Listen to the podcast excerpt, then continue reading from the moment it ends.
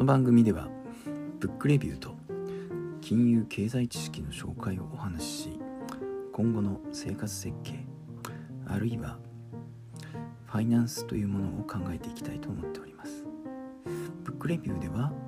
本の活用法金融経済知識の紹介では税制や相続働き方など社会制度について